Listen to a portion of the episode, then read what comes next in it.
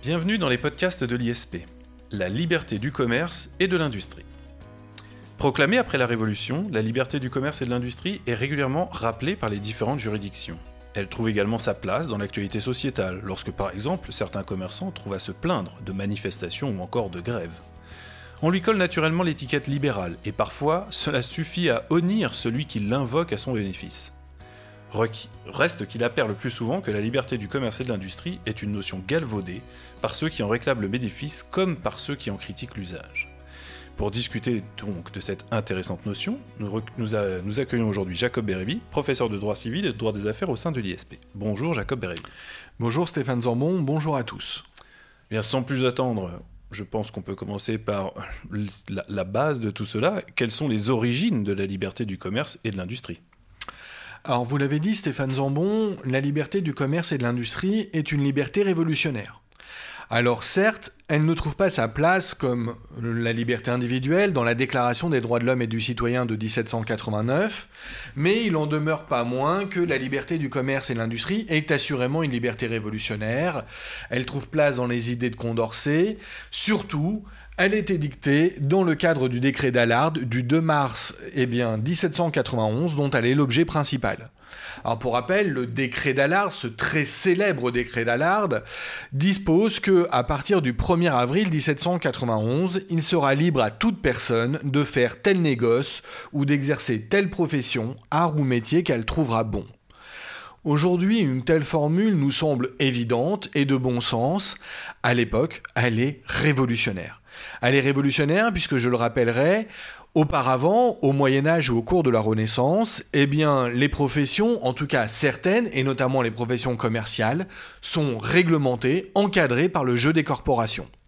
Et d'ailleurs, à ce titre, il faut noter que le décret d'Allard de mars 1791 trouve à être logiquement complété par la loi Le Chapelier du 14 juin 1791, loi Le Chapelier qui prévoit en son article 1er l'anéantissement de toute espèce de corporation. C'est donc un bloc, le décret d'Allard et la loi Le Chapelier, qui vont fonder la liberté du commerce et de l'industrie, et qui vont fonder cette liberté du commerce et de l'industrie depuis 1791 et encore aujourd'hui. Car euh, le décret d'Allard, au moins, n'a pas été abrogé.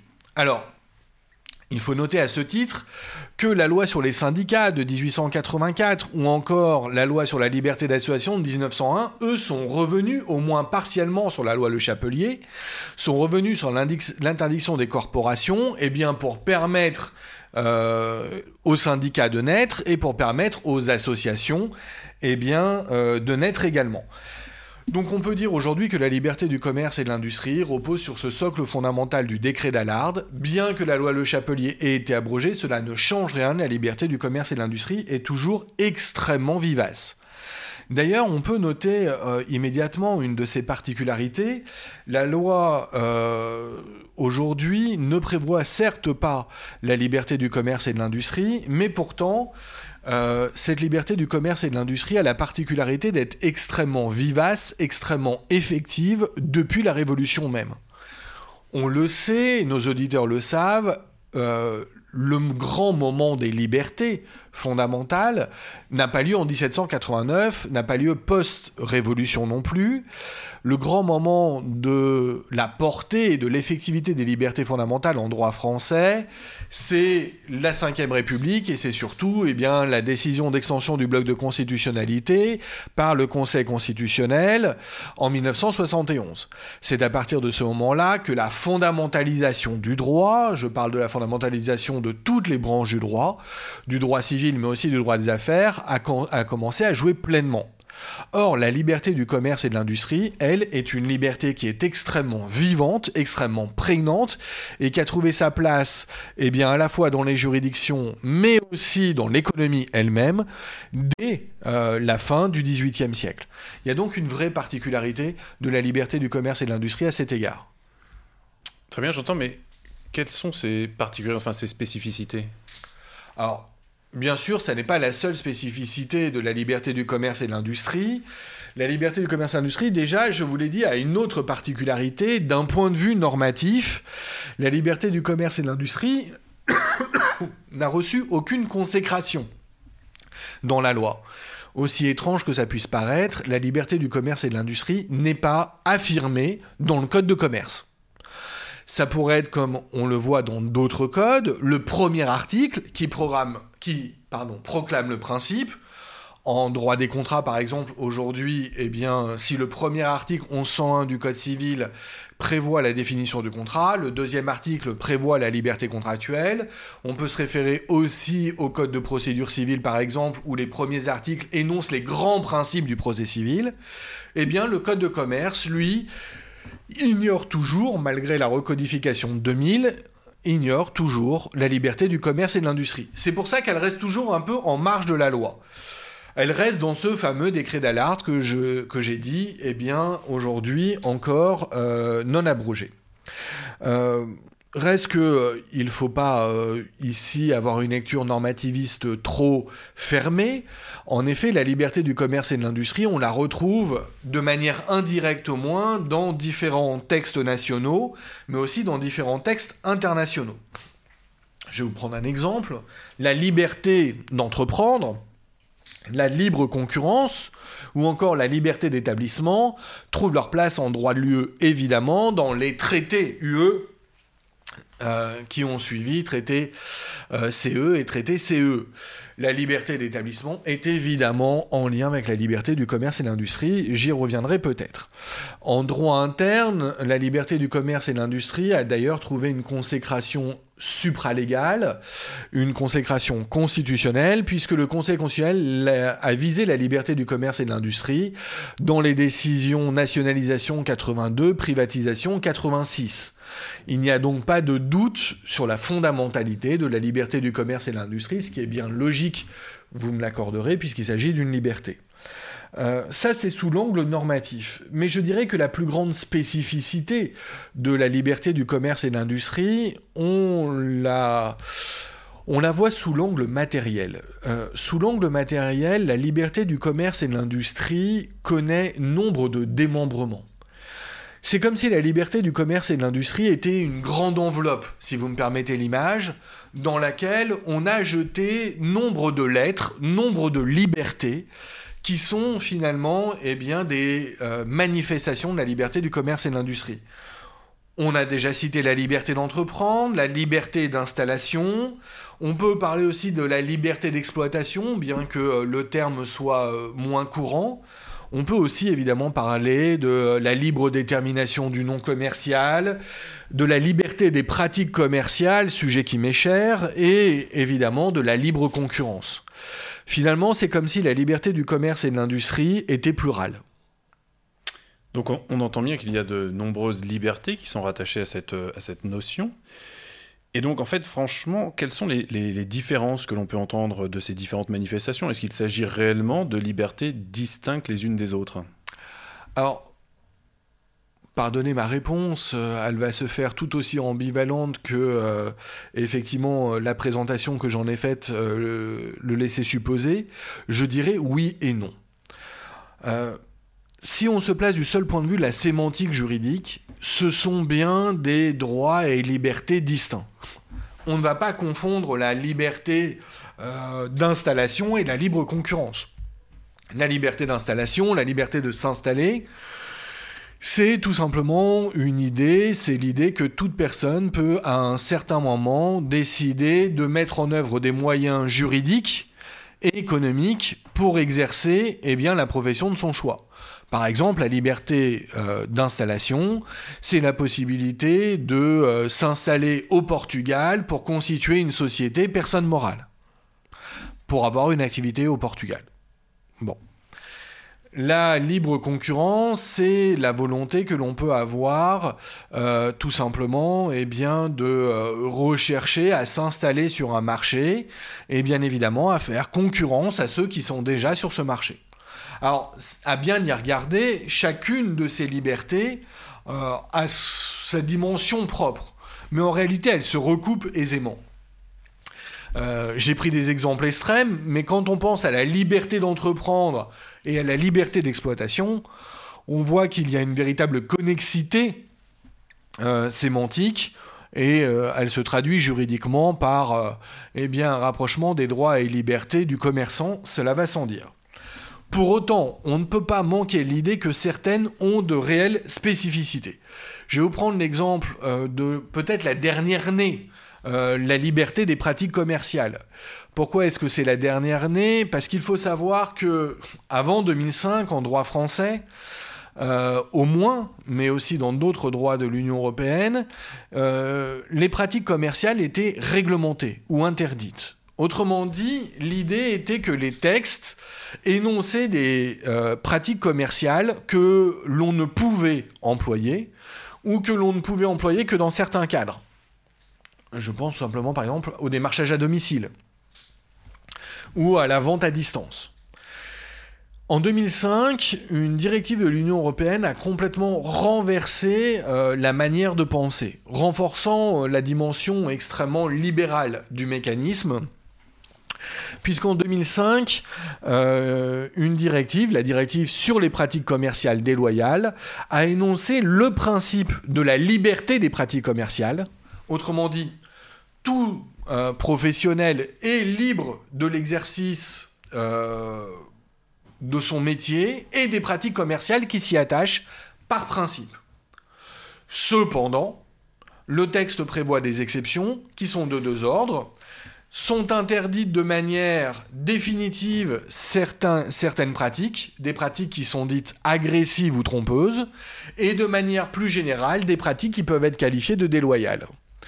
Ce texte qui porte la liberté des pratiques commerciales est un texte assez révolutionnaire parce qu'il a définitivement entériné une idée. Le principe c'est la liberté et les interdictions et réglementations, ce sont des exceptions ce texte libéral extrêmement fort donne sa pleine dimension aujourd'hui à la liberté du commerce et de l'industrie.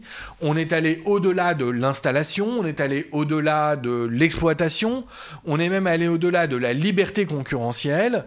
On est véritablement sur le terrain du démarchage, sur les questions d'attraction et de fidélisation de la clientèle. Et cela, ça correspond finalement à quoi? Cela correspond eh bien, à une liberté du commerce et de l'industrie adaptée à nos sociétés de la consommation et de la société de la formation. Donc on voit en plus que la liberté du commerce et de l'industrie a été réinventée, a été renouvelée, a été modernisée eh bien, à l'aune des exigences de la vie des affaires. Donc il y a bien à la fois une connexité entre les différents droits et libertés démembrement de la liberté du commerce et de l'industrie, mais il y a bien aussi quelques spécificités. J'aimerais qu'on revienne tout particulièrement sur la libre concurrence, parce que j'ai un peu le sentiment que c'est une liberté qui est un peu honnie, comme si c'était, on dirait, un témoin du mal du libéralisme. Est-ce vraiment le cas? Alors, la question euh, que vous posez, Stéphane Zambon, euh, s'éloigne un peu de la considération juridique. Elle euh, a vocation à la fois à prendre des dimensions économiques, mais aussi prendre des dimensions socio-philosophiques, sinon politiques. Alors, est-ce que la libre concurrence est le témoin du mal du libéralisme? Assurément, euh, la libre concurrence est l'une des manifestations du libéralisme. Est-ce que ça signifie que le libéralisme est le mal? En tout cas, euh, le, modèle libéral est celui de notre société moderne. Euh, bien sûr qu'il y en a qui trouvent à le critiquer, et c'est leur droit. Le juriste euh, que je suis ne fera pas euh, de politique et n'aura pas la prétention euh, de rentrer dans des détails de politique économique, puisqu'il n'en est pas capable.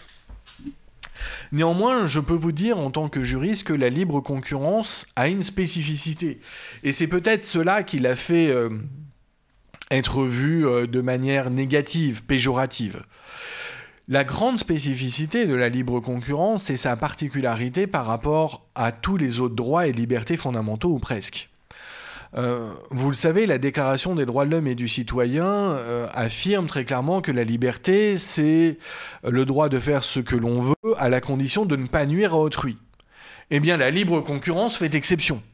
La libre concurrence, c'est véritablement un droit de nuire à autrui. C'est même une vocation L'idée de la libre concurrence, c'est de permettre à une personne d'aller euh, prendre des parts de marché à une autre. Le but du jeu finalement de toute entreprise, prenez un marché oligopolistique qui serait donc composé que de deux entreprises. La libre concurrence, c'est la possibilité pour l'une d'aller chercher des parts de marché chez l'autre et vice-versa on cherche forcément à nuire à l'autre, puisque en lui prenant des parts de marché, on va forcément lui porter un préjudice d'ordre économique. Donc la libre concurrence a cette spécificité. Et c'est peut-être cette dimension qui vous fait dire effectivement que, euh, en tout cas qui fait dire à certains, parce que je ne crois pas que ce soit forcément euh, votre pensée, vos propos, mais qui fait dire à certains effectivement que euh, c'est le témoin du, du mal, c'est le témoin du libéralisme. J'aimerais tout de même euh, mesurer ces propos, cette idée de droit de nuire, même si euh, c'est effectivement tout à fait avéré juridiquement, on ne peut pas euh, se plaindre en justice du fait de s'être fait prendre des parts de marché par un concurrent, puisque celui-ci est libre de s'accaparer nos parts de marché. Euh, j'aimerais tout de même mettre un bémol. Il faut rappeler que bien le terme part de marché, il a une connotation, très économique. Euh, si on le rapporte euh, à une notion juridique connue, la part de marché, c'est le client, c'est la clientèle. Or, il existe un principe doctrinal, mais qui a fait religion devant les juridictions. C'est une formule de Roubier euh, que je vous citer. Alors, le doyen Roubier, hein, c'est un des grands commercialistes du XXe siècle. Sinon, euh, euh, avec peut-être Cosian et Pédamon, un des trois grands professeurs de droit des affaires, de droit commercial et de droit des sociétés du, du XXe siècle. En tout cas, le doyen Roubier, milieu du XXe siècle, hein, pour le situer, véritable révolutionnaire. Cette fois-ci, on n'est plus dans la Révolution française de 1789, mais dans la pensée qui va être celle de notre société moderne post-Seconde Guerre mondiale. Le doyen Roubier dit euh, La clientèle est, à celui qui sait la prendre. Autrement dit, le client est libre, euh, attirer la clientèle, fidéliser la clientèle, ça n'est pas s'accorder un droit, ça n'est pas fixer un droit dans son patrimoine, c'est simplement pouvoir exploiter cette clientèle pour en retirer un bénéfice patrimonial, eh bien, jusqu'à ce que la clientèle nous échappe. Autrement dit, la clientèle est à celui qui sait la prendre, la clientèle est une notion volatile, le client est libre. Donc la libre concurrence, c'est avant tout une idée. La libre concurrence, c'est avant tout une idée, mais c'est une idée encadré. Encadré comment? Euh, Encadré eh bien, par de très nombreuses règles. La libre concurrence, ça ne serait le témoin du mal que si euh, la concurrence était totalement libre, si la libre concurrence était absolue et débridée. La libre concurrence, elle est encadrée par trois grandes séries de règles. Euh, d'abord des règles d'ordre public des règles d'ordre public. Certaines sont extrêmement définitives, je pense à la publicité, par exemple sur les boissons euh, comprenant de l'alcool. La loi Evin de 1991 mesure la liberté commerciale et la libre pratique commerciale en matière d'alcool. Je pense à la loi Langue de 1981 qui vient mesurer la liberté des prix. Nous ne l'avions pas encore évoqué, mais la liberté des prix de l'article 1er de l'ordonnance de 1986 qui a été consacrée, elle, dans le Code de commerce, est une liberté aussi démembrement de la liberté du commerce et de l'industrie. Bien, la liberté des prix n'existe pas en vertu de la loi Langue en matière de livres. Tout le monde le sait, je pense. Le prix des livres est réglementé. Plus généralement, il y a d'autres règles d'ordre public qui viennent limiter euh, la libre concurrence. On pense évidemment au droit de la consommation. Euh, tout le droit de la consommation et de la protection du consommateur est évidemment une mesure à la liberté du commerce et de l'industrie. Il y a d'autres limites euh, à la libre concurrence. L'interdiction des pratiques restrictives de concurrence. On a parlé tout à l'heure eh euh, de la réglementation en matière de démarchage à domicile. Il ne faut pas oublier non plus l'interdiction de la revente imperte ou l'interdiction des ventes liées. Enfin, et surtout, euh, l'interdiction euh, des ententes et des abus de position dominante, ce qu'on appelle eh bien, l'interdiction et la sanction des pratiques anticoncurrentielles, constitue aujourd'hui un frein considérable à la libre concurrence. Autrement dit, la libre concurrence, euh, c'est un principe, c'est avant tout une idée, mais dans son effectivité, c'est une des libertés les plus mesurées, assurément.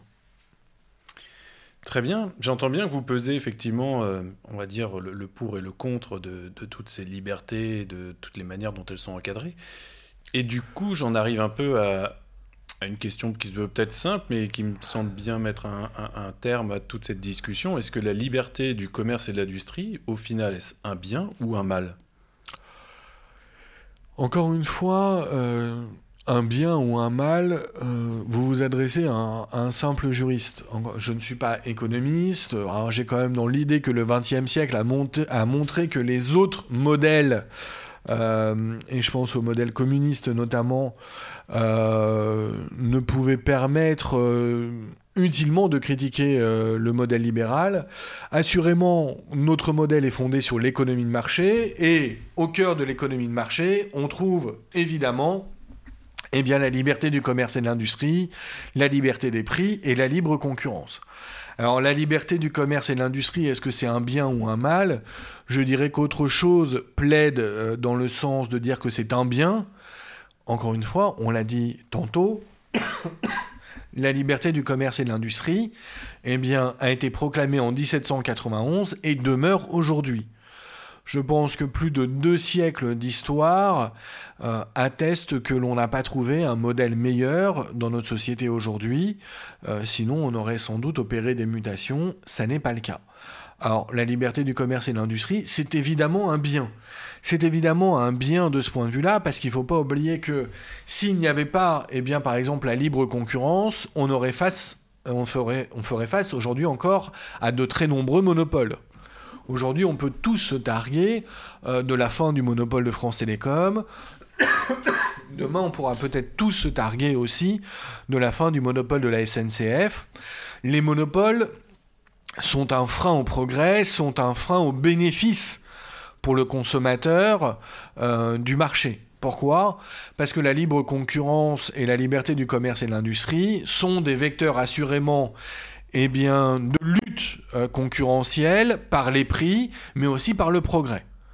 Euh, je vais vous donner un exemple. en matière d'abus de position dominante, on peut échapper à la sanction si on est en position dominante et qu'on en a abusé, si l'on démontre que notre abus a eu pour conséquence un progrès technique qui bénéficiait aux consommateurs.